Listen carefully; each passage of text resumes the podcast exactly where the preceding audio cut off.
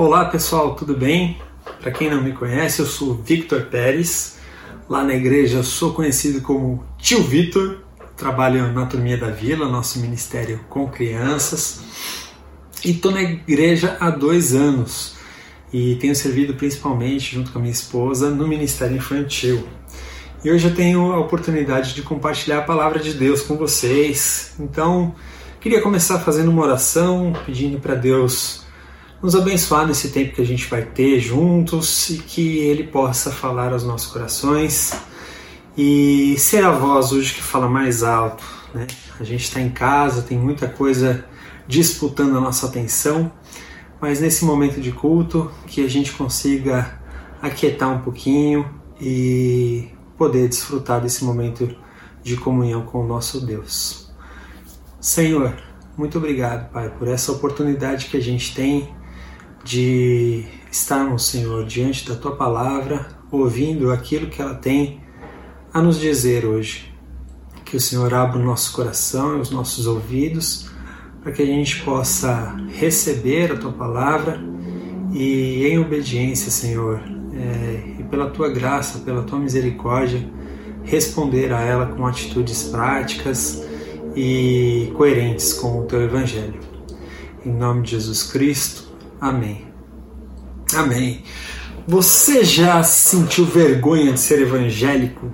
Você já ficou constrangido com alguma postagem nas redes sociais que o seu amigo cristão fez em defesa da fé? Você já teve que explicar para algum não cristão que o evangelho que se ouve na televisão não tem nada a ver com o evangelho da Bíblia? Você já ficou cansado de ver pastor falar coisas absurdas, pedir dinheiro o tempo inteiro e líderes que usam da sua autoridade para manipular pessoas? Você já pensou que seria excelente ter uma nova reforma protestante que acabasse com essa bagunça e botasse as coisas no lugar? Se você respondeu sim para alguma dessas perguntas, bem-vindo ao time. Eu também, vira e mexe, me questiono sobre essas coisas. A igreja evangélica brasileira tem muita coisa errada. Não vale nem a pena a gente ficar mencionando aqui. Mas ainda assim, ela é a igreja do nosso Senhor Jesus, é a noiva dele. E a pergunta mais importante não é se você tem vergonha ou não, se você já ficou constrangido com isso. A verdadeira pergunta, e, e é sobre isso que a gente vai refletir hoje, é qual o nosso papel nesse contexto? Qual é a nossa atitude nesse cenário em que as coisas parecem bastante desorganizadas? E para isso a gente vai usar uma carta pouco conhecida da Bíblia, está lá no finalzinho, é a carta de Judas. Acredito que muitos de vocês é, tem até uma coisa assim, ler Judas, né? O nome do cara que traiu Jesus, só isso já afasta a gente da carta.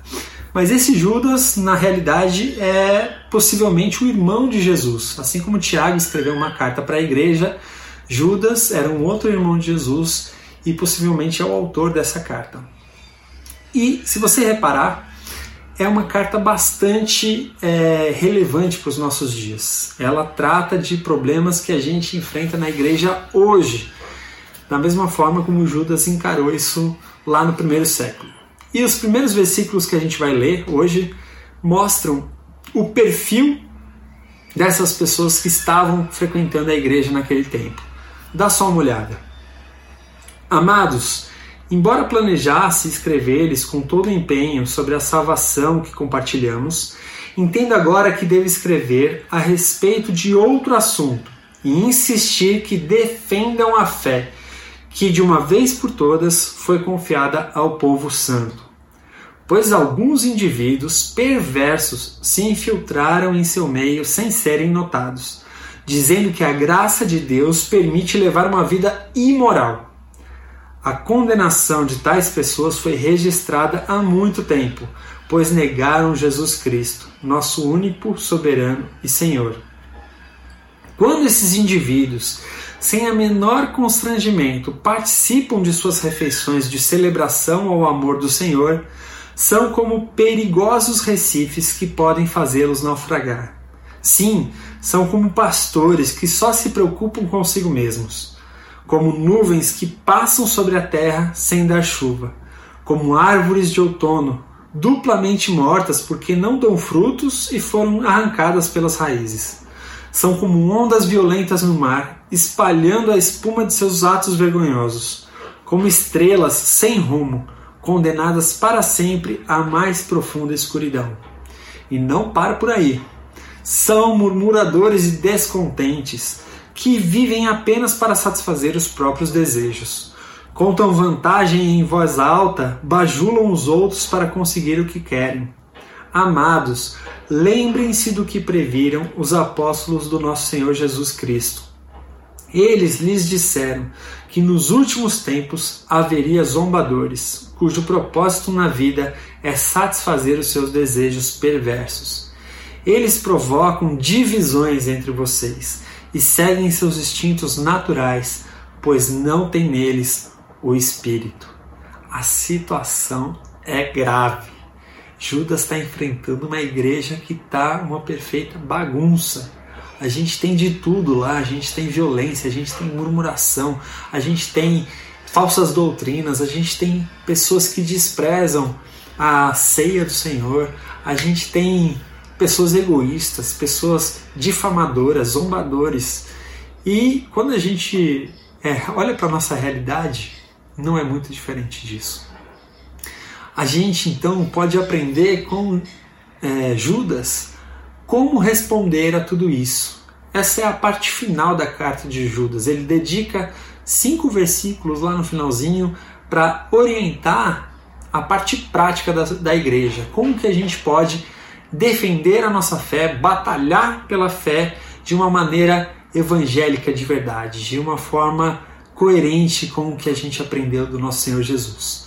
Para isso, então, eu gostaria de ler esses últimos cinco versículos com vocês e refletir sobre três pontos que são importantes para a gente ter em mente quando a gente pensar em defesa da fé.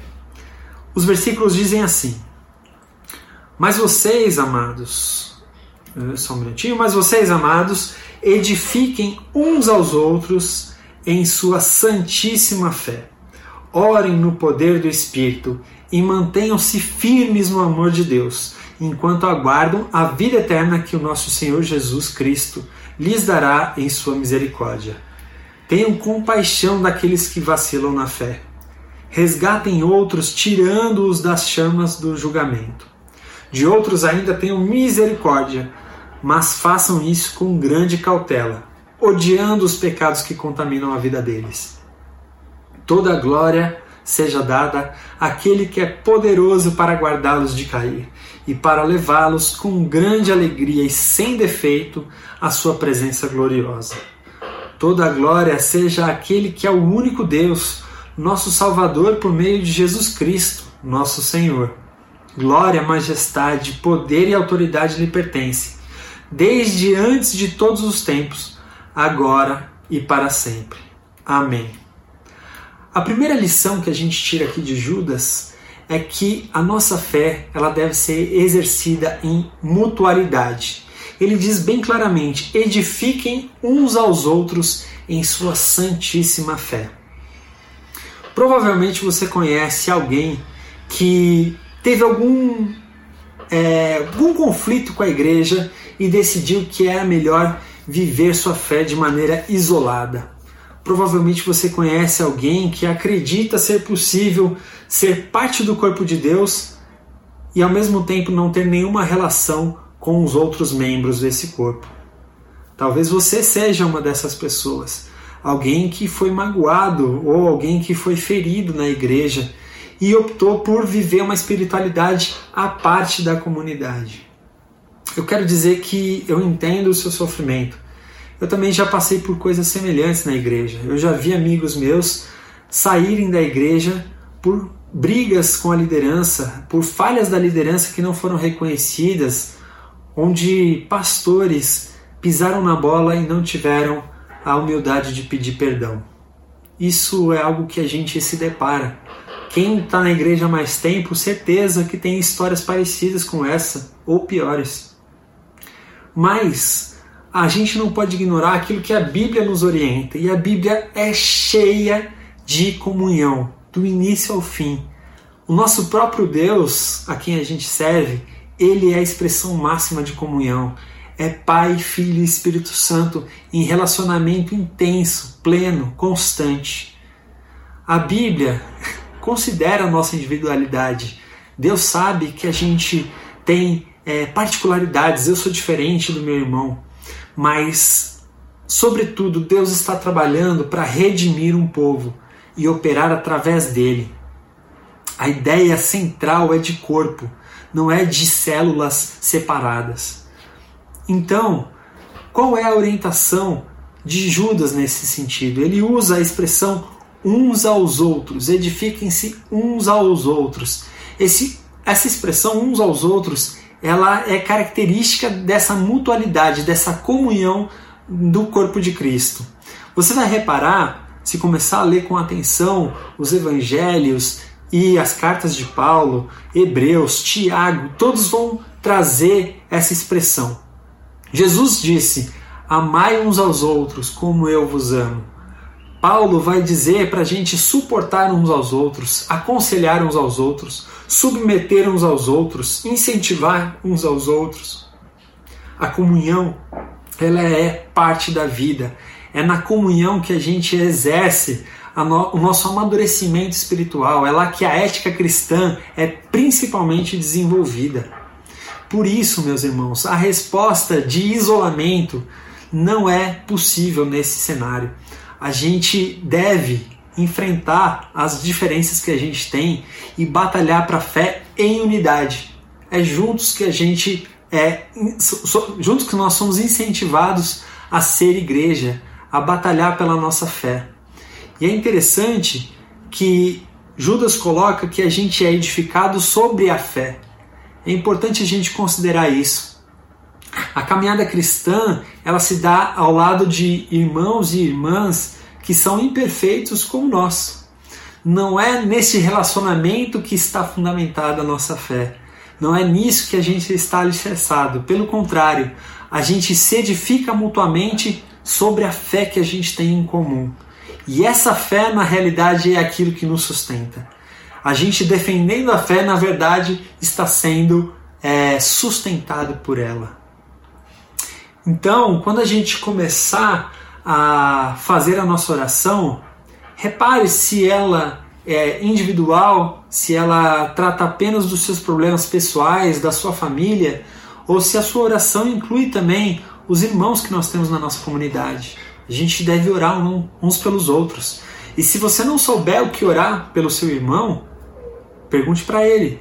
Talvez ele esteja aguardando alguém da igreja lhe perguntar se tem algum motivo de oração. Quando você for ler a Bíblia, não leia procurando apenas a palavra de Deus para você. Talvez o versículo que você vai ler hoje é endereçado para algum irmão que está passando por um problema e aquele versículo vai servir de consolo, encorajamento ou até mesmo exortação para ele. A gente tem que ampliar um pouco a nossa visão. É evidente que é, eu e você não somos santos, a gente precisa um do outro. Santa é a fé que a gente segue, santo é o Espírito que nos guia por meio da oração. E é nessa comunhão que a gente é edificado, que a gente cresce, que a gente amadurece não é a resposta de isolamento que Judas propõe. Não é rejeitar a igreja porque ela não é ideal, mas é trabalhar para a edificação dela. Não é o isolamento conveniente que acaba me tirando do meio dos problemas, mas é o relacionamento intencional que me põe lá como parte da resposta do Senhor para aquela igreja. O segundo ponto que Judas traz é a misericórdia. Ele diz assim: tenham misericórdias daqueles que vacilam na fé. Ele acabou de falar que a gente deve aguardar a vida eterna que vamos receber pela misericórdia de Jesus. E ele usa essa mesma misericórdia como fundamento para que as relações entre os irmãos sejam baseadas também nisso. Hoje em dia a gente vê muitos irmãos achando que defender a fé é gritar mais alto, é ofender quem pensa diferente, defender a fé é fazer um textão cheio de argumentos é, consistentes na internet, nas redes sociais, mas Judas está propondo um caminho diferente. Em vez dessa disputa entre pessoas que pensam diferente, ele diz: tenham uma atitude de misericórdia com aqueles que estão vacilantes, com aqueles que duvidam. Misericórdia é uma palavra muito importante na Bíblia. E provavelmente você já ouviu uma definição de misericórdia que diz que misericórdia é quando você não recebe aquilo que você merece. Isso é verdade e bem didático, mas eu queria aprofundar um pouquinho mais para você ter consciência do que está na mente do povo judeu quando eles falam em misericórdia. Para os hebreus, misericórdia não é um sentimento de dó, de pena, um constrangimento pela situação do outro. Misericórdia está fundamentado na história de Israel, na aliança que Deus fez com o seu povo. Diversas vezes Deus exerce misericórdia com Israel baseado na sua aliança. Nesse contexto, então, misericórdia é o esforço que as duas partes de um contrato fazem para que aquele acordo seja bem sucedido. E repare, ainda que uma das partes não seja capaz de cumprir com os seus compromissos, ainda que ela falte, ainda que ela tenha alguma falha é, naquele acordo que ela traçou inicialmente, o empenho das duas partes é tão grande para que o acordo seja bem sucedido que a parte mais forte, aquela que tem condições de fazer o acordo acontecer, intervém no auxílio da parte mais frágil. Vou dar um exemplo do que isso pode ser aplicado na nossa vida. Eu, quando estava entrando na mocidade lá na minha igreja, eu comecei a estudar um pouquinho mais a Bíblia e fiquei muito chato. Eu toda hora queria dar opinião sobre as coisas no Facebook e toda hora eu me manifestava e escrevia textos gigantes e adorava é, ter alguém que levantasse uma bola para eu poder falar um monte e contestar e apresentar a minha opinião.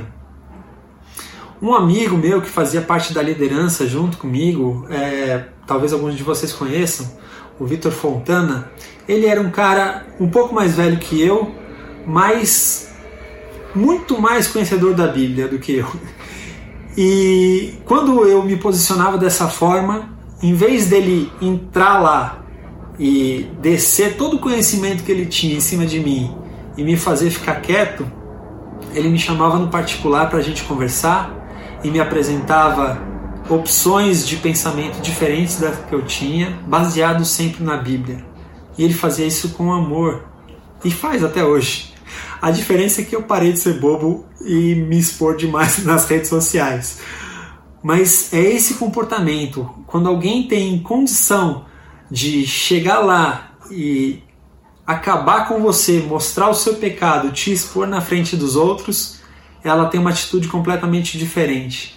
Ela age com misericórdia, visando a restauração, visando o seu crescimento, visando salvar sua vida desse engano. Eu reparei que muito do que eu escrevia não era a defesa de um ponto de vista somente, era muito baseado na minha vaidade, no meu orgulho em querer vencer uma disputa intelectual. Deus ensina a gente que o caminho não é por aí. A misericórdia que a gente é chamado a exercer é baseada na misericórdia de Jesus Cristo. Ele tinha condições de dar uma dura em todo mundo, ele tinha condições de expor os nossos pecados de uma forma a nos deixar completamente vulneráveis diante da, dos outros. Mas ele escolheu agir diferente, ele escolheu nos perdoar, ele escolheu a intimidade do relacionamento que nos aponta o erro, mas com atenção, com carinho, para que a gente possa ser verdadeiramente salvo. Se Jesus nos salvou por meio da misericórdia, é por meio da misericórdia que a gente é chamado também a resgatar os nossos irmãos que estão perdidos. Isso de maneira nenhuma significa tolerância ao pecado. Tem um dos versículos aqui que vai dizer: olha, tenham misericórdia, mas com cautela, se afastando do pecado que essas pessoas cometem. Jesus nunca passou a mão na cabeça de pessoas que eram pecadoras. Ele convocava essas pessoas ao arrependimento. É por isso que tantas pessoas que encontraram Jesus mudaram completamente suas vidas, porque Jesus apresentou uma saída, ele não é, deixou que as pessoas continuassem levando a vida que elas levavam antes. Por isso você vai ter palavras como vai não peques mais, né? arrependam-se, pois o reino de Deus está próximo. E eu sei que é bastante difícil a gente equilibrar essas duas coisas. É difícil a gente agir com amor e ao mesmo tempo é, ser firme contra o pecado. É difícil a gente acertar esse ponto. É, alguns de nós vão ser tentados a ser muito duros na hora de é, combater o pecado. Alguns de nós vão é, perder a paciência quando o nosso irmão errar pela segunda, terceira, quarta vez no mesmo erro. Alguns de nós vão é, ter atitudes de intolerância e acabar rejeitando aquele irmão que erra. Outros vão ter outro tipo de tentação, enfrentando a mesma batalha, a tentação deles vai ser de não confrontar o pecado, de deixar do jeito que está, de não expor é, a amizade por conta é, do pecado. Mas a Bíblia nos chama a ter esse comportamento equilibrado, como foi o de Jesus. Agir com misericórdia para que aqueles que estão perdidos, aqueles que duvidam, aqueles que estão em pecado, possam ser restaurados e salvos do julgamento. É difícil fazer isso porque eu e você somos pecadores. A gente não está falando só do pecado do outro, nós muitas vezes estamos nessa mesma situação. Então, como que alguém como eu, falho pecador, pode entrar nessa batalha? Se tanto eu como meu irmão, a gente precisa ser edificado na fé, como que nós vamos defender a fé? Afinal de contas, quem tem poder para que essa vitória esteja garantida? para que a fé continue para a próxima geração. Judas responde isso nos versículos finais, em um hino de louvor e esperança. Toda glória seja aquele que é poderoso para guardá-los de cair e para levá-los com grande alegria e sem defeito à sua presença gloriosa. Toda glória seja aquele que é o único Deus, nosso Salvador, por meio de Jesus Cristo, nosso Senhor Glória, majestade, poder e autoridade lhe pertence desde antes de todos os tempos, agora e para sempre. Amém.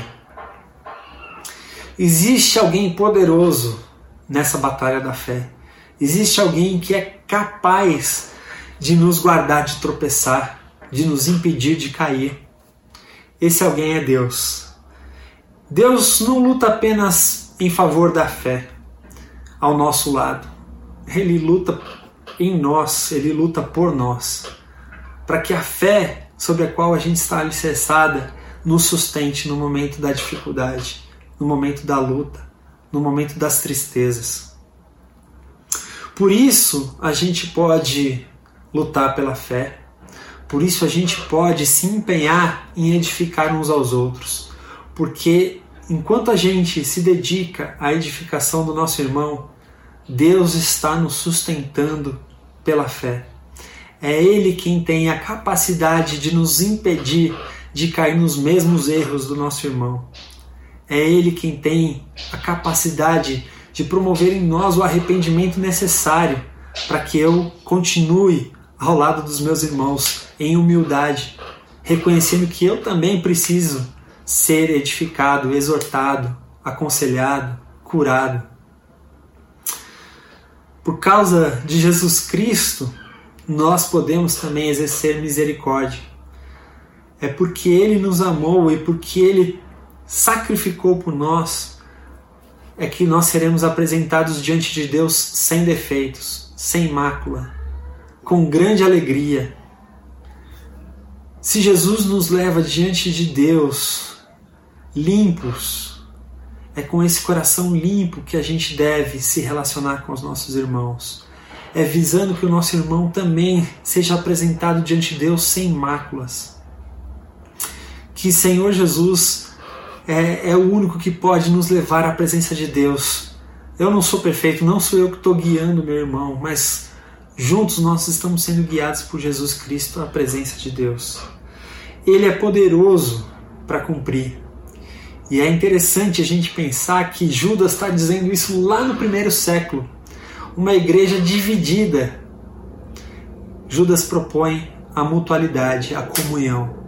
Para uma igreja violenta, uma igreja de zombadores, ele propõe a misericórdia, porque ele confia no poder de Deus. Ele tem a plena certeza de que Deus tem a capacidade de preservar a igreja ao longo da história. Ele olha para o passado e ele enxerga que Deus foi justo no passado. Aquelas pessoas que viraram as costas, que não quiseram saber de Deus definitivamente, Deus tratou deles com juízo. Aqueles, porém, que se arrependeram e que se voltaram para Deus, ele agiu com misericórdia, ele restaurou, ele preservou. E por isso a gente vê que o Evangelho e a fé santíssima chegou até nós hoje. Passou por várias dificuldades ao longo desses dois mil anos, mas Deus foi fiel à sua promessa. Ele mostrou o seu poder ao preservar a igreja, a noiva de Jesus Cristo. Ainda que a gente tenha dificuldades hoje, a gente pode ter a plena certeza de que Ele tem poder. Ele já manifestou isso no passado, manifesta no presente e no futuro, nas gerações, nas gerações que ainda estão por vir, Ele continuará cuidando da sua igreja por meio da edificação mútua, da misericórdia e do poder dele acima de tudo. Vamos orar, irmãos, e encerrar o nosso culto. Pai amado, muito obrigado pelo teu poder, que se manifestou antes de todos os tempos, agora e vai ser assim para sempre. Nós confiamos no Senhor, esperamos no Senhor a solução dos problemas que a gente encontra hoje. A gente tem a plena convicção de que a misericórdia de Jesus continua sobre nós e é por isso que a gente tem esperança. Nós pedimos que essa misericórdia inunde o nosso coração, que a gente tenha a mesma forma de pensar e de agir que Jesus Cristo, que não recusou a igreja, não rejeitou a igreja, mas se fez carne para ter comunhão com essa igreja, para formar essa igreja para que essa igreja fosse parte do seu próprio corpo. Obrigado, porque ele também nos ensina a nos relacionarmos com humildade, com misericórdia, com amor.